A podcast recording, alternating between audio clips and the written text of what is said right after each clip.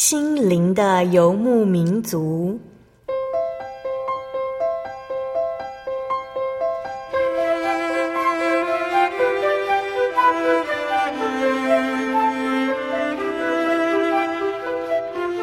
在这个谁都不管谁的后现代社会里，每个人的心灵都是游牧民族。成长的过程就是寻找的过程。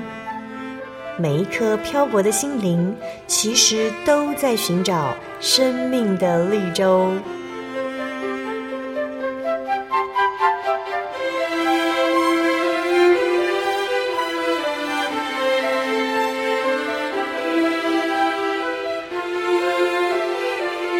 本节目由真耶稣教会台湾总会制作，欢迎收听。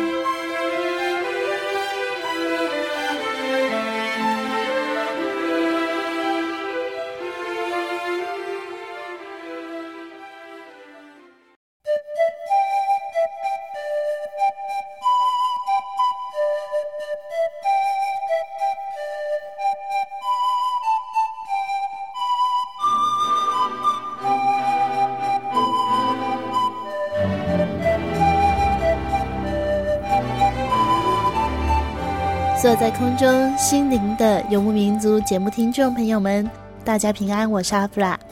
今天播出七百一十八集《小人物悲喜家族的恩典故事》。我们专访到的是真耶稣教会南新教会许钦明执事。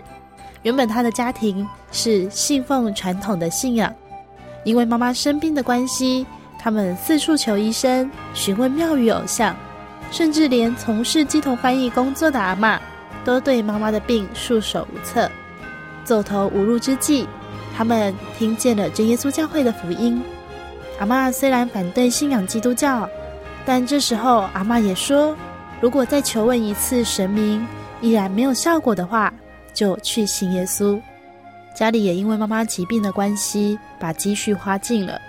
在真耶稣教会弟兄姐妹第一次来到家中。祷告以及见证耶稣大能之后，妈妈的疾病就此痊愈。他们全家也因为这样相信了耶稣，连同阿嬷都成为真耶稣教会的信徒。而这些故事发生在许清明执事出生之前，所以当许清明执事出生之后，他理所当然的就是一个基督徒。除了妈妈生病得到医治以外，他对成为基督徒只有一个印象，就是。因为信耶稣的关系，小时候常常被学校的同学欺负。他心想：为什么只因为我信耶稣，就要忍受这些欺负呢？小时候的他完全不能理解。长大之后，虽然因为爸爸妈妈给的信仰栽培，让他外出工作，也懂得主动亲近教会，但对于信仰，他只觉得那是一种生活中的平安。工作、学习一路平顺的许执事。在今天节目当中，将与大家一起来分享小时候的信仰恩典故事，父母亲身上所看见神全能的奇妙恩典。在访谈之前，阿弗拉一样要跟大家来分享好听的诗歌，歌名是《恩典之路》，歌词是这样写的：你是我的主，引我走正义路，高山或低谷，都是你在保护。万人中唯独你爱我，认识我。永远不变的应许，这一生都是祝福。一步又一步，这是恩典之路。你爱，你手将我紧紧抓住。一步又一步，这是盼望之路。你爱，你手牵引我走着人生路。你是我的主，引我走这一路，高山或低谷。都是你在保护，万人中唯独你爱我，认识我，永远不变的许，这一生都是祝福。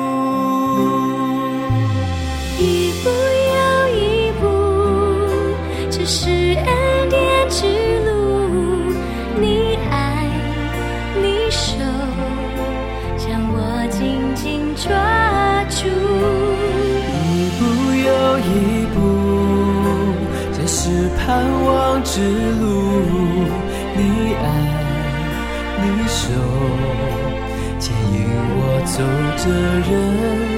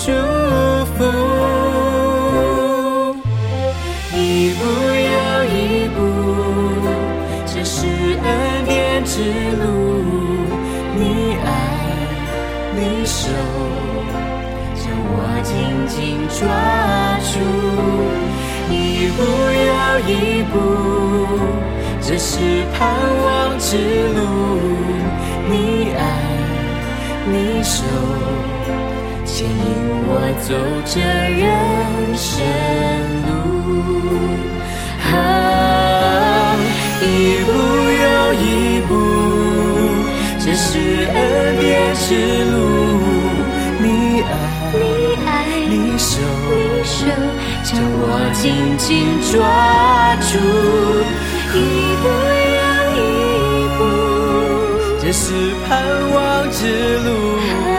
你爱，你手，牵引我走这。人生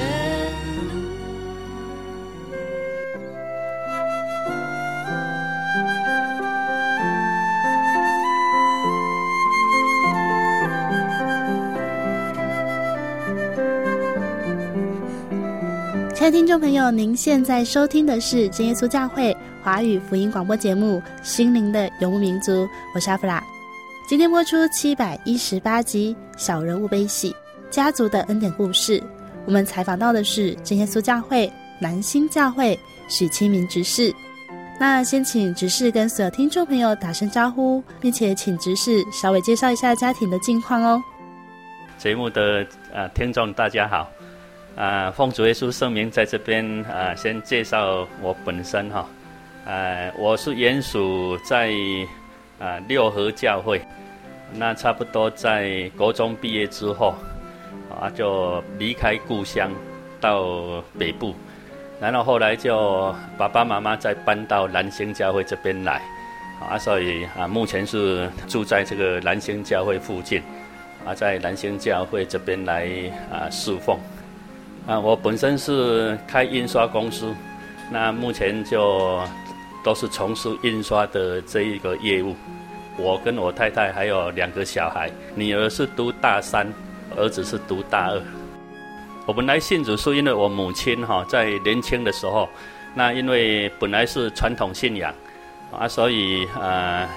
在传统信仰上面都有很多的忌讳。那么有一次她在呃工作的时候。啊，在这个甘蔗园里面工作哈，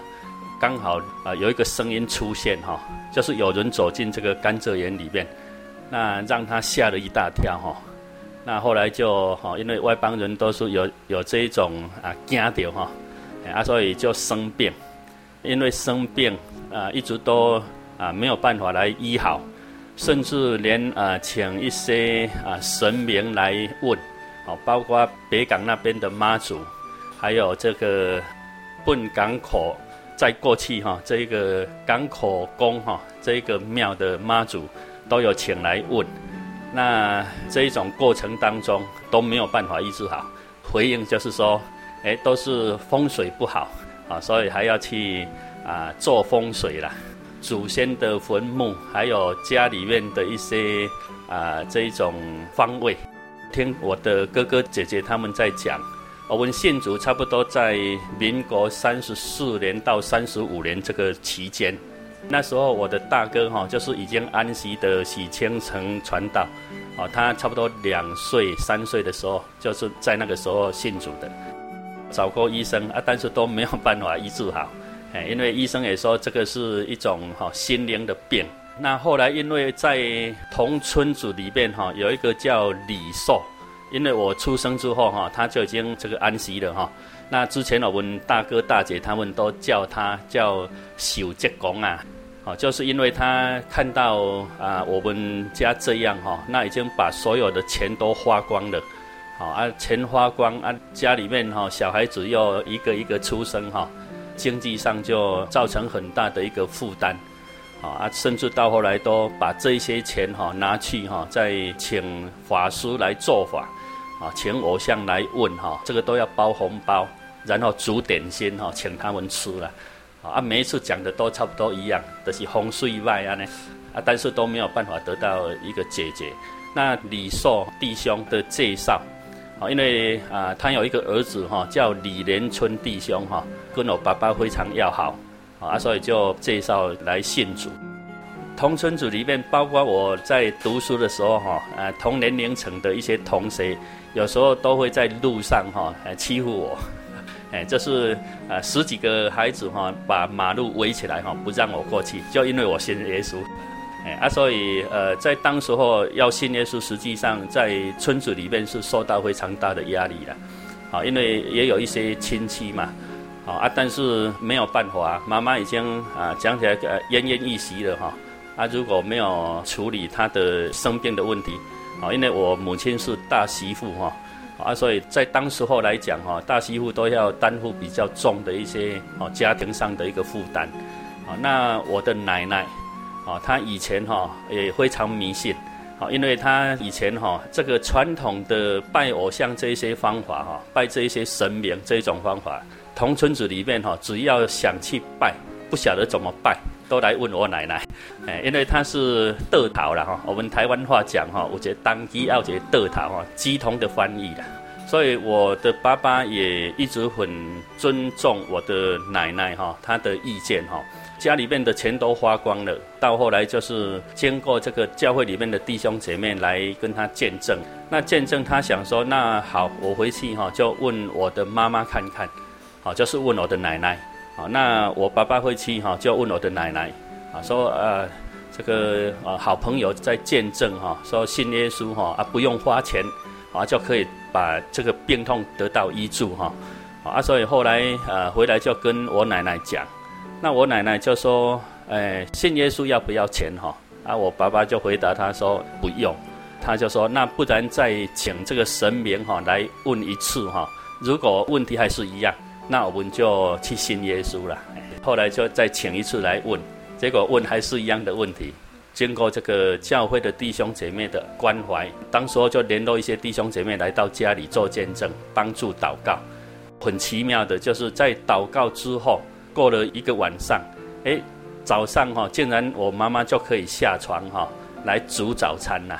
啊，所以她本身就体会到那个祷告的一个功效。因为妈妈的关系，全家都信主。哎，对，哦，就是因为家里面的人看到这种情形，哈，哎，不用医药，只是借着祷告，单纯的信心，啊，在这个时候，哎，病就好起来了，啊，所以因为这样，我们就全家来信主。奶奶有信？哎，有有，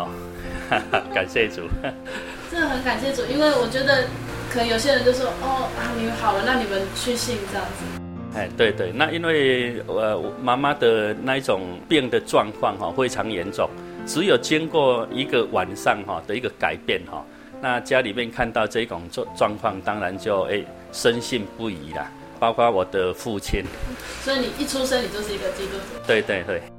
高中毕业之后我就跑到台北去工作了，到那边就学习这个做印刷的这一个啊技术。从小就在真耶稣教会的一个宗教教育的系统长大。是是。那你去台北的时候，没有爸爸妈妈在身边？哎，没有。教会吗？哎，有，当时候我在，因为就是在啊万华区哈，有一个叫长泰街，啊，我印象还很深刻哈。长泰街两百八十二巷，啊，在这个巷子里面有一家叫启蒙的印刷公司，是经由我的四哥哈介绍哈，然后我才到那边去当学徒这样。哎，那你去到台北的时候，为什么要去找教会？呃，因为从小就在呃教会里面长大哈，啊也感受到神的恩典。那因为父母亲那从小就是一直在叮咛，好一定要就近主耶稣啊，主耶稣就会保守，啊所以到那边哈啊第一个哈第一个很重要的的一个一个啊观念哈就是哎直接想要亲近教会，啊所以当时候就去呃跑到东园教会去了，好以前东园教会也是在长泰街里面哈，现在好像搬到德昌街那边。小时候有人给你围起来，那那个时候你就体认到说，哦，原来我是基督徒，会受到这样的待遇。对对，所以以前也有时候被欺负哈，就想不透哈，想不透为什么信耶稣，哎，要让人这样来欺负？我又没有做错什么事情哈，只是一个信仰，啊，那个人的信仰应该是非常自由的啊。但是哎，奇怪，这些同学为什么哎对信耶稣哈啊，就是常常在那边哈讲一些。呃，不好听的话哈啊，然后就会欺负我们这样。那个时候是觉得说，哦，原来我基督徒要这样子。可是到国中的时候，应该会有一些想法，或高中的时候有一些想法。对对。我为什么要信耶稣？对，所以小时候也因为这一些同村的这一些同学哈，呃，会欺负我啊，所以那时候回家哈，呃，也会跟父母亲讲了哈。啊，因为爸爸常常跟我讲说，啊，我们信耶稣的人哈要忍让，啊，不要跟人家哈在那边争吵，啊，但是常常这样哈，有时候小孩子嘛，也会想不透了哈，啊，所以呃有几次哈，也曾经跟这一些同学就吵架哈，那但是吵架回来哈，都会被爸爸修理哦，哎，因为说啊，信耶稣就是忍让哈，哎，不要跟人家来吵架这样。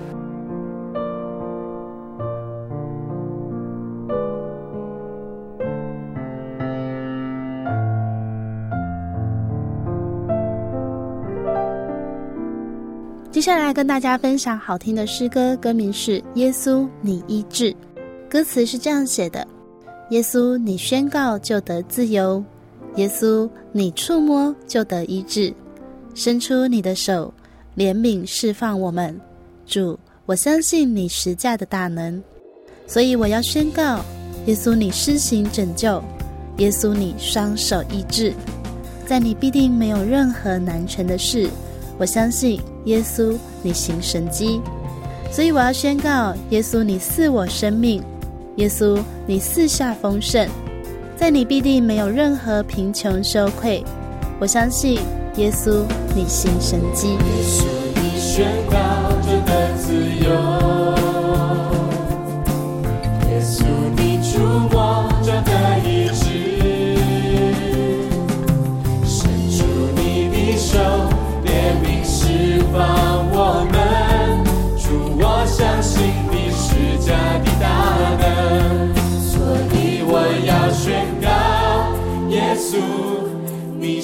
请拯救，耶稣，你双手一直，在你必定没有任何难成的事，我相信，耶稣，你是神。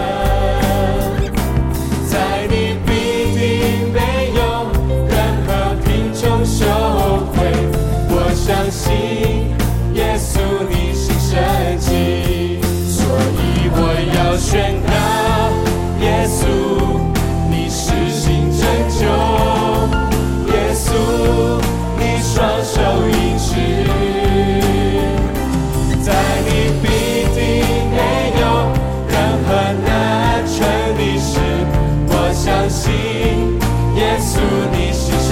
迹，所以我要宣告：耶稣，你赐我生命；耶稣，你赐下丰盛。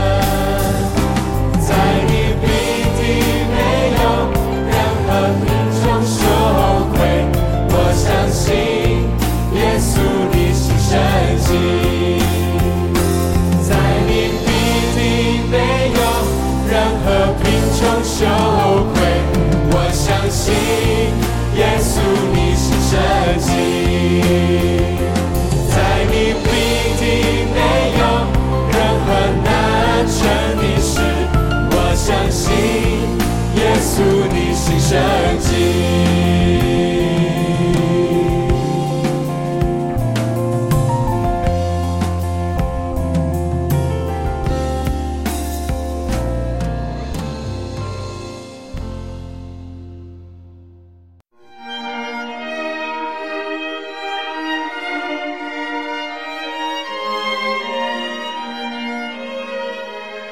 真耶稣教会，西元一九一七年在中国大陆成立，为真神在末世借着圣灵所启示的基督徒属灵团体，以回归圣经并延续使徒时代教会的精神，来传扬得救的全备福音。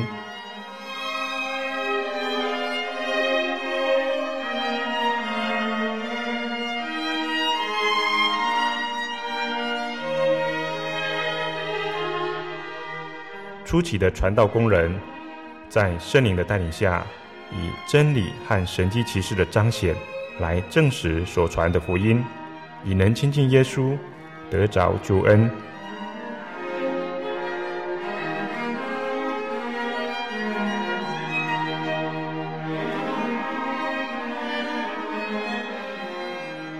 短短的几十年间，福音迅速地进展。包括整个中国大陆及台湾，直到今日，福音也传达全球各地。欢迎您亲临各地真耶稣教会，查考全备的福音，共享生命之恩。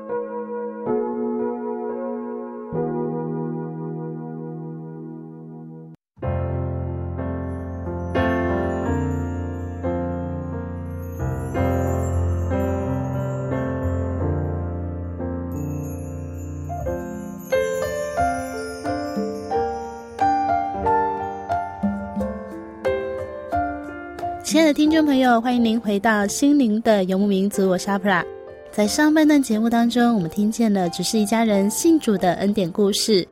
虽然在他出生不久就成为基督徒，但对耶稣的概念就仅仅是妈妈生病得到医治的神迹，以及自己常常因为基督徒的身份被欺负。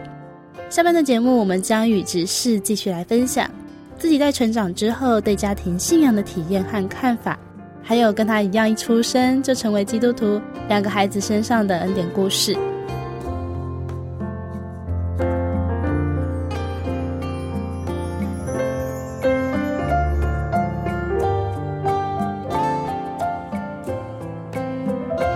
什么时候会去想说我为什么要继续这份信仰？记得我在差不多国小要升国中的时候我有一次哈每一季的祷告会里面哈，宗教教育每一季的祷告会里面，那在六合教会呃祷告的时候啊，就得到圣灵。那那时候得到圣灵之后哈啊，感谢主哈，这个圣灵的力量的帮助哈，就让我慢慢会去思考这个信仰的问题。好，以前就是诶比较不会去思考这个哈啊，但是呃经过诶得到圣灵的能力之后，诶就慢慢会去想。好，那一直到台北哈这段时间，虽然会去亲近教会哈，会去找教会。啊，不过对信仰上来讲，哈，并没有什么很深刻的体认啊。那一直到呃要当兵哈，呃，在当兵这一段期间，才慢慢哈，慢慢会有所一些想法。啊，以前就是因为忙于哈学习技术啊，在工作上非常啊讲起来比较认真学习哈。啊，所以呃，也这样一路哈非常平安哈，在主的保守之下，哦，技术也学到了，啊，并且在印刷这个行业有一些比较专业的东西，主耶稣的安排哈，让我也有那一种环境哈，啊，有一些呃相关的一些呃加工过程，啊，都能够学到这一方面的技术。那在这一段时间哈，对信仰上来讲，只是感觉说，诶，信耶稣就是得到生活上的一个平安，啊，但是没有体认到那一种所谓神的同在，啊，所谓这个啊信仰它的价值到底在哪里？啊，啊，这个所敬拜的这一位神，诶，跟我到底有什么？呃，在生活当中，啊，在整个人生的旅途上，哈。哎，到底有什么一个比较深入的一些啊思考啊？这个都是在当兵之后啊，甚至到后来我自己本身创业啊，经过一些啊生活上的一个历练哈，那才慢慢去体会了。哎，在一些朋友交往上面，发现哎外邦人好像很自由，然后我信耶稣很不自由，而会去觉得说我要跟外邦人一样，这个信仰可能没有那么重要。哦，感谢主，因为呃也认识很多哈、哦、没有信主的朋友哈啊，但是在这些朋友当中，呃感谢主耶稣的保守哈，也没有说很哎在行为上很偏差哈啊，会常常跑到不良场所这一些朋友。啊，所以基本上啊、外出哈、自己所认识的一些朋友，哎，因为从小就有这个呃道理的教导，所以我交的朋友大致哈、都会选择了。啊，如果哎比较呃行为比较不好的，那我就不跟他接触哈，哎。好，可以跟我们分享一下得圣灵的经过吗？因为洗礼你已经没有印象了。哎，对对，受洗因为还婴儿，哎。我们每次有些见证，他们在讲说他们得圣灵，然后听众朋友可能都会很好奇说，哎，难道是都一直灌输你叫他去求圣灵，或者是你真的自己打从心底要去得到这个宝贝？哎，是，这个刚刚有谈到的哈，就是因为受到一些啊、呃、同才的一个欺负哈，那后来在祷告当中啊，有时候也会向主耶稣求了哈，哎，让我能够真的能够忍耐哈，那呃。所以，呃，在这一次的祷告，得到圣灵这一次的祷告当中，哈，哎，我就很单纯哈，把全部的心思意念都放空，啊，就是不想其他的东西，啊，专心哈在祷告，啊，所以在啊非常专心之下，哈，哎，所有内心里面哈都没有什么，没有想什么事情，好啊，就。感觉哈有一一股力量哈，有一股力量啊，就从我的头上啊这样降下来，然后呃身体好像被那个电电到一样哈，哎呀啊就是这个感觉哈啊，然后就哎灵眼哈啊就非常高兴啊，内心整个都这样开了哈啊非常轻松哦就啊然后非常感动哈啊就流下眼泪啊就圣灵充满哎就是非常单纯这样哎。采访过很多人，大家对圣灵的体验都不太一样。是。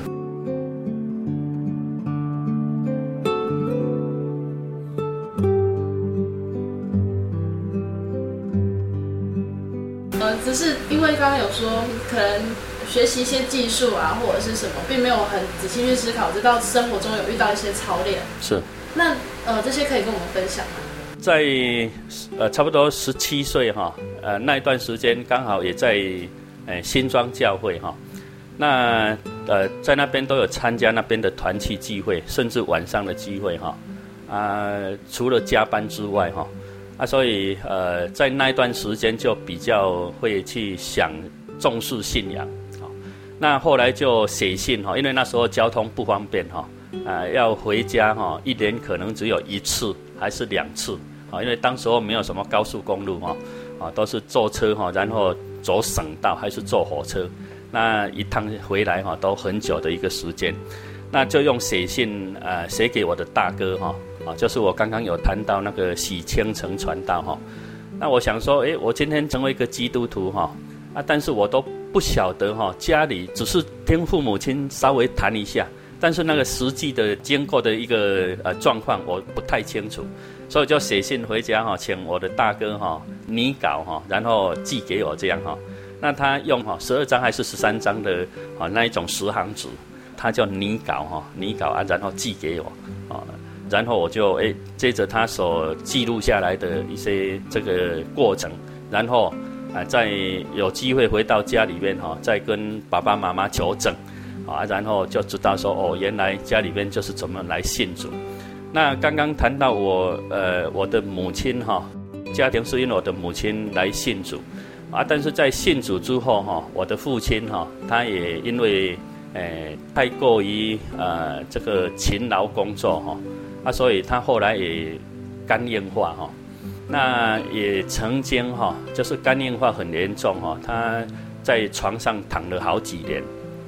那躺了好几年也一样哈，呃，他因为非常勤于工作，所以哈就慢慢，因为我妈妈后来身体好了啊，所以家里面就慢慢又累积一些啊这个钱财啊，然后想说要来自己盖房子啊，因为以前住的房子呃就是向别人借的哈啊，但是因为呃太过于忙于这个工作哈啊，有时候连安息日哈也没有没有去守哈。啊，所以诶，身体就有出了状况，啊，一直很严重的时候，甚至诶，他曾经有一次哈，就是很严重，但是没有钱可以买药，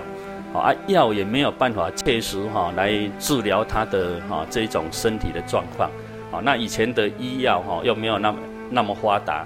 那个肝硬化非常严重哈，所以后来就断气，那断气之后哈就。呃，我的妈妈哈跟我的哥哥他们哈就把我父亲的身体哈啊放到这个大厅来，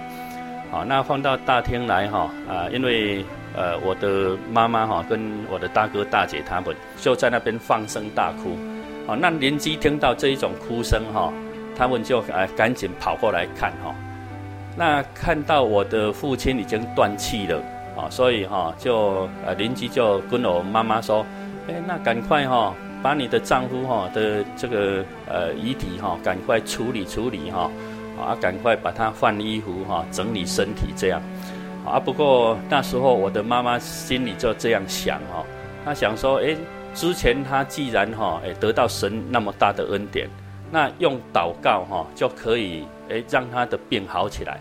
啊，然后我的妈妈就非常单纯的信心哈。就叫我的哥哥姐姐哈，他们呃过来，然后一起跪下祷告。哦，他说哇，孩子这么多哈啊，我们来啊求主耶稣哈，让爸爸再活过来。啊，所以就跪下祷告。啊，但是在祷告的时候哈，这些邻居就说啊啊说哎，祷告如果有用哈，人会活过来哈，那全村都去哈信耶稣了。好啊，这个女人怎么这么笨哈？啊，人已经死了，还不赶快处理他的后事，还在那边祷告，啊，所以说了呃这些话，然后啊感谢主哈，就呃因为妈妈哈跟哥哥姐姐他们啊单纯的信心哈，啊所以跪下来祷告，哎，祷告一段时间之后哈，哎又听到我我爸爸哈那个呻吟的声音，啊啊等于说主耶稣让他再活过来。啊，然后就从那个时候开始，慢慢的哈啊，身体状况就慢慢好起来。之前哈，我在我三哥那边工作的时候哈，啊，公司因为有请外面的一个呃这种医院哈来做身体检查哈，那很有趣的就是说，这个护士哈帮我的爸爸抽血，然后回去检查，啊，然后回来报告哈，经过差不多一两个礼拜之后回来报告哈，他都向我们这些年轻的人哈说，哎，你们这些年轻人的肝哈，肝检查出来肝里面的一些状况哈，都比我的爸爸差了。那个时候我听到呃护士这样讲哈，我就。在那边笑哈，我说啊，感谢主，感谢主哈，因为诶，爸爸以前哈是因为肝硬化哈啊，所以诶断气了啊，借着祷告让他再活过来哦，啊，他年纪那么大了哈，差不多九十岁左右哈，诶，那个时候呃，经过这个哦医学的一个检查，他的肝的状况竟然比我们这些年轻人还好哦，等于说主耶稣为他换了一个肝呐，哎。啊，一直到到他呃九十五岁安息的时候哈，哎，感谢主，他都没有什么病痛，哦，就是晚上睡觉哈，啊，主耶稣就把他带回去了。所以在我家里面哈，对我父母亲来讲，啊，这个是一个啊很大的恩典。那也因为这样哈，让啊我从小啊听到这个见证，然后后来又经我。呃，经由我的哥哥哈，呃的叙述，然后后来又经爸爸妈妈他们的啊、这个确认哈，所以让我就知道说，哎，我们家的信仰是怎么来信耶稣的。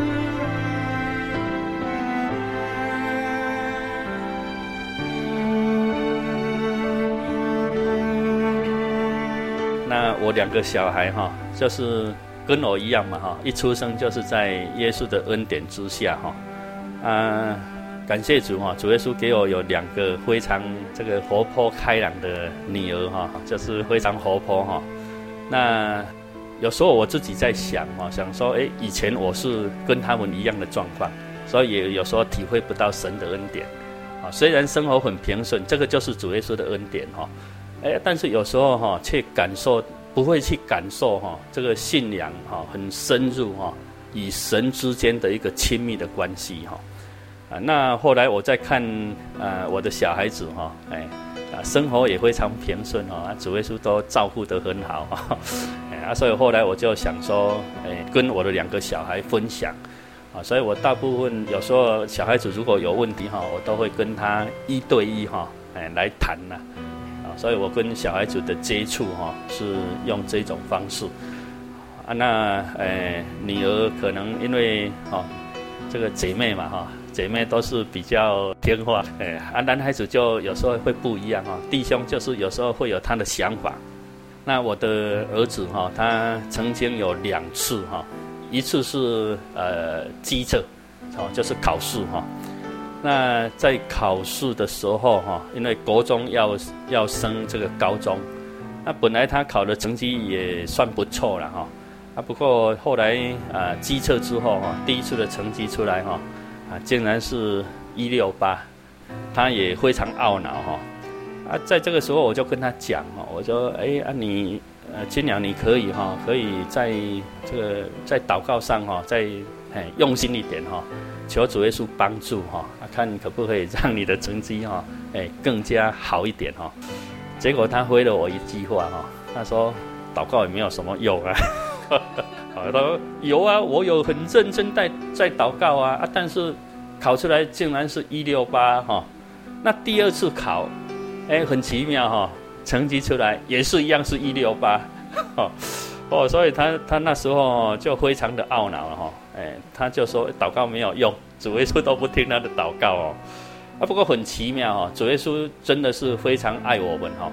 那差不多经过还不到一个星期哈，呃，我记得是好像经过了四五天的时间哈。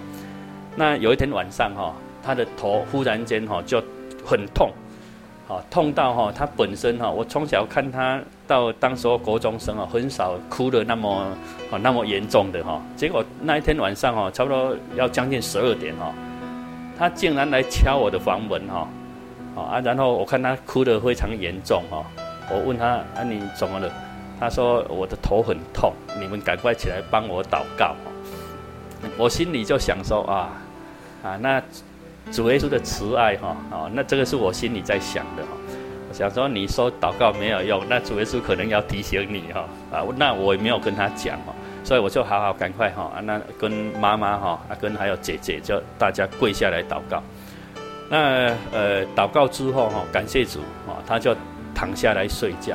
啊，那也一觉到天亮啊，等于说他的头痛问题借着祷告主耶稣怜悯哈，让他好了。啊，那隔天哈，我特别很早就起床哦，啊就起来等他哈，啊结果他从楼上下来哈，我就问他哈，祷告有没有用？啊，他本身就笑一笑，有有有，好。好，所以啊，感谢主了哈，这这是他生活上的一个经历，啊，那这是哈第一次哈，那第二次是要呃高中啊要升大学哈，等于是学测哈，那因为从小就养成祷告的习惯哈，要出门就一定祷告哈，那有时候妈妈要再去学校也会哈跟他们一起跪下来祷告之后再出去哈。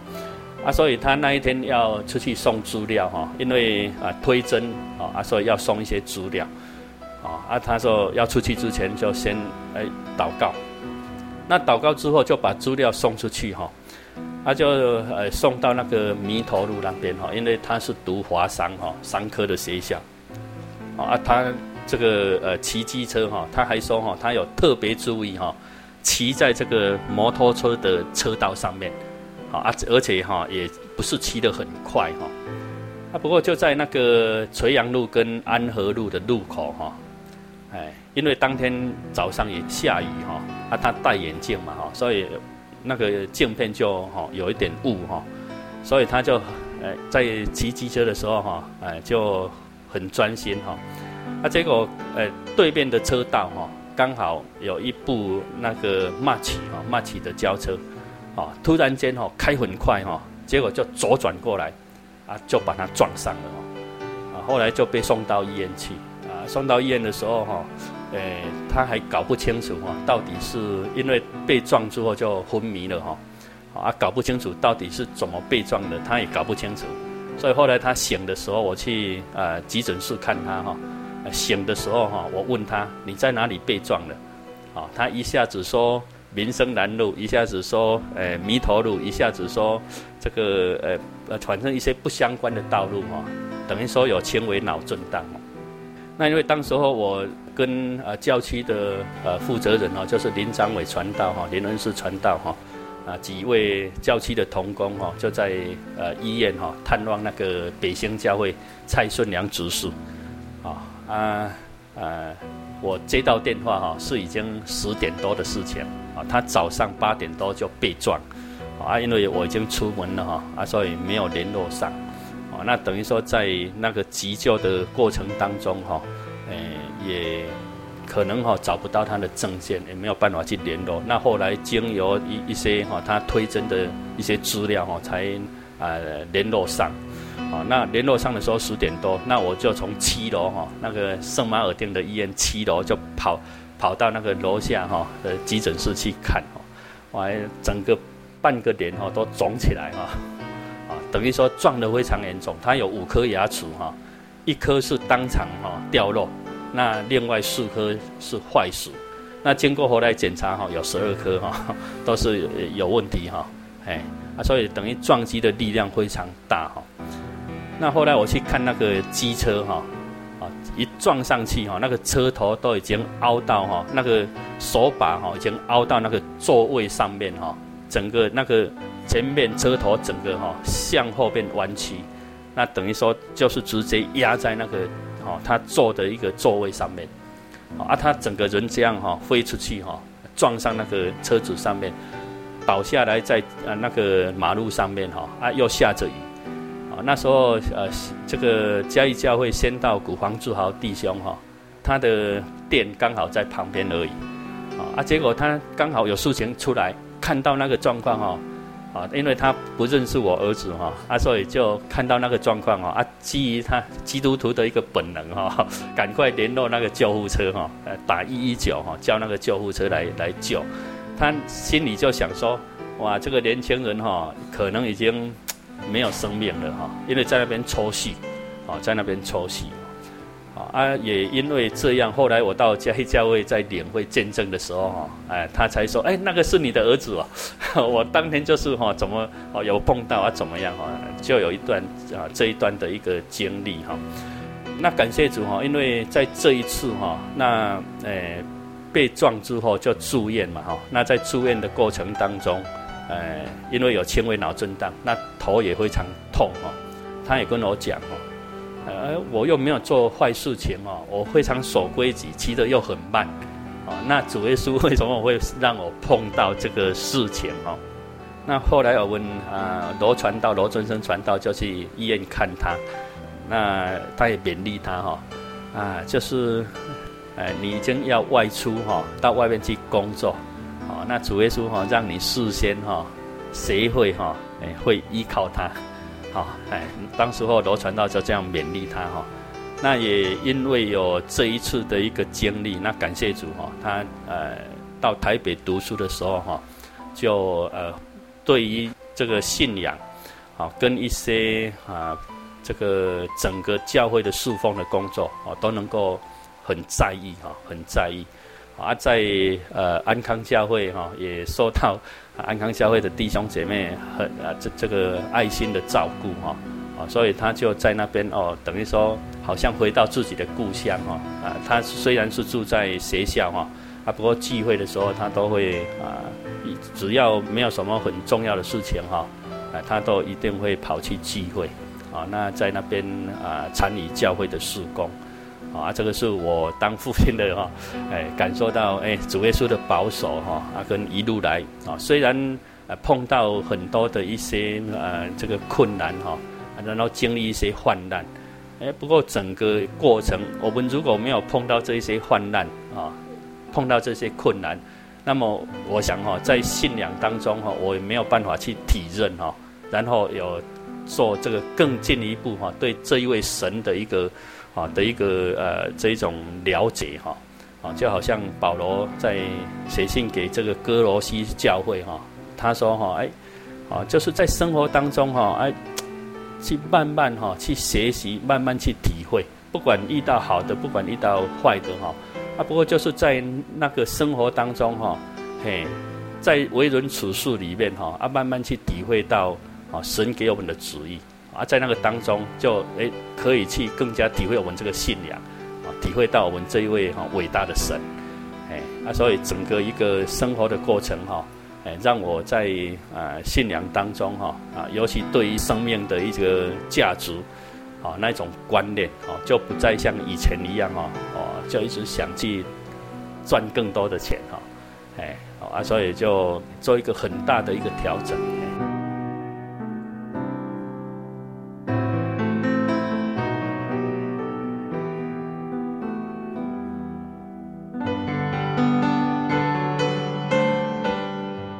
众朋友，聆听了许清明执事家族信仰的故事之后，不知道大家对于这样的信主过程有什么样的感受呢？只因为受到惊吓，从此躺卧在床，奄奄一息的妈妈，求问偶像，找医生，都无法恢复健康。当爸爸决定试试看信耶稣这条路，连曾经身为偶像的专家、鸡同翻译的阿嬷，都忍不住说：“再问一次吧，还是没有用的话，就去信耶稣了。”决定要信耶稣之后，真耶稣教会的弟兄姐妹来到家中，见证神的大能，也为妈妈和全家人祷告。没想到隔天早上，妈妈竟然起来为家人做早餐，从此疾病痊愈，不再受魔鬼的辖制。因为看见这莫大的恩典，全家人连同阿嬷都受洗成为真教会的信徒。爸爸也在一次重大的疾病中从死里复活。许执事知道神的大能，主动参与教会的活动。可是，一路平稳的他，其实不曾体会过神在身边的感受。在节目最后，许执事也与我们分享了儿子的恩典故事。许执事也说，因为生活中对神的感受而改变了价值观。究竟许执事的人生当中，曾经因为什么事情感受到神呢？在下周七百一十九集，许执事将跟我们分享，在他人生中曾经发生了一次十分特别的转机，是他人生的转捩点，也是真正品尝主恩的时刻。究竟一路平顺的许执事，遇到了什么改变自己价值观和信仰态度的大事情呢？下周同一时间，我们要在空中与大家一起来分享耶稣恩友真耶稣教会南新教会许清明执事的信仰故事。如果您喜欢今天的节目，欢迎您来信与我们分享，也可以来信索取节目 CD、圣经函授课程。来信请寄台中邮政六十六支二十一号信箱，台中邮政六十六支二十一号信箱，传真零四二二四三六九六八。谢谢您收听今天的节目，愿您平安。我是阿弗拉，我们下周再见。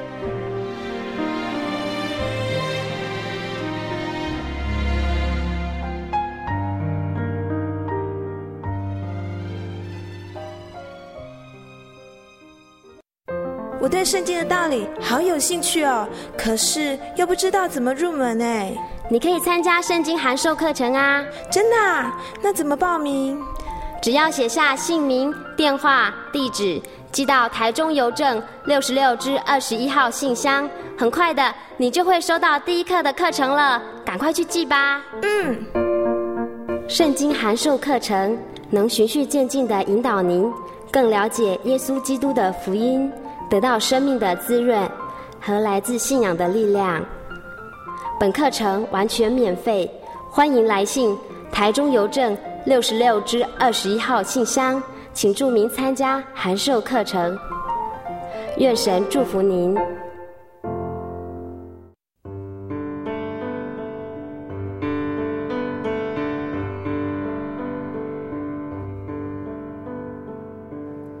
有什么地方能让你疲惫的心灵得到休息？有什么声音能抚慰你面对生活的不安与焦虑？谁能紧牵你的手，一生永不离开？谁能为你擦去眼泪？谁能为你舍弃一切？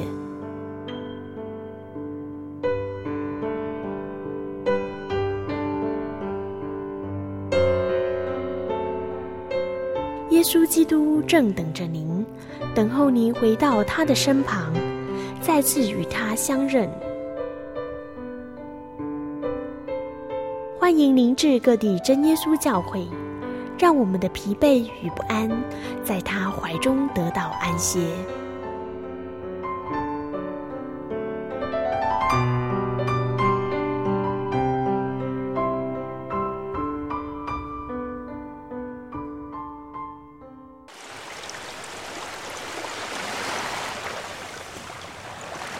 小伟，为什么你们教会的洗礼必须到郊区有河水或是海边的地方呢？哦，因为要在河水或是海边那一种流动的活水受洗，才有赦罪的功效啊！而且这样子才符合圣经的教训和耶稣的示范。嗯，可是洗礼不就是你们基督教会入教的仪式吗？哦，不是的，它不只是仪式，每个人都必须要悔改，信靠耶稣，并且奉主耶稣的名全身受洗。这样才能够有功效的重生哦，并且能够和神重新和好。哦，既然活水洗礼是跟每个人都有关系的，那我希望能够有更多的认识。好啊，你可以到你家附近的真耶稣教会，更深入的查考这方面的道理哦。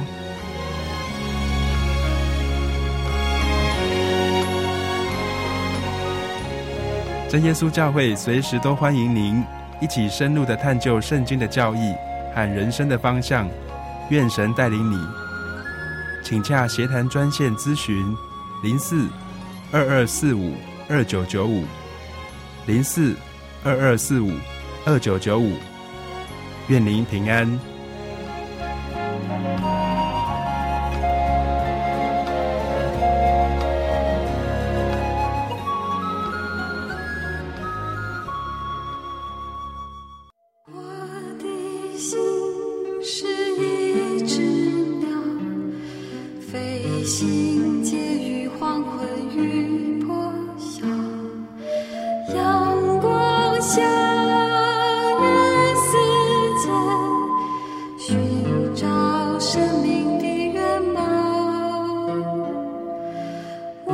我是